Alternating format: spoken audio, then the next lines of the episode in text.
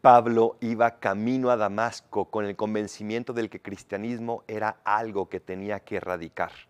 Y Jesús le sale al encuentro y entonces se da esa conversión que hizo tanto bien y que sigue haciendo tanto bien a la Iglesia Universal.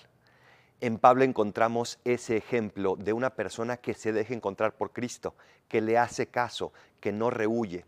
Ojo, su conversión no fue inmediata, tuvo que hacer muchísima oración, muchísimo estudio, muchísimo ayuno y sacrificio, tuvo que aguantar incomprensiones, tuvo que incluso vencerse a él mismo en muchas ocasiones, pero lo hizo y por eso tenemos este gran santo, apóstol de los gentiles, que sigue siendo apóstol para ti y para mí.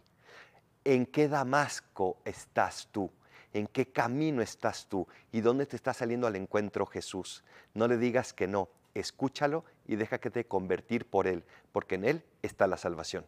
Soy el Paradolfo, recen por mí, yo rezo por ustedes. Bendiciones.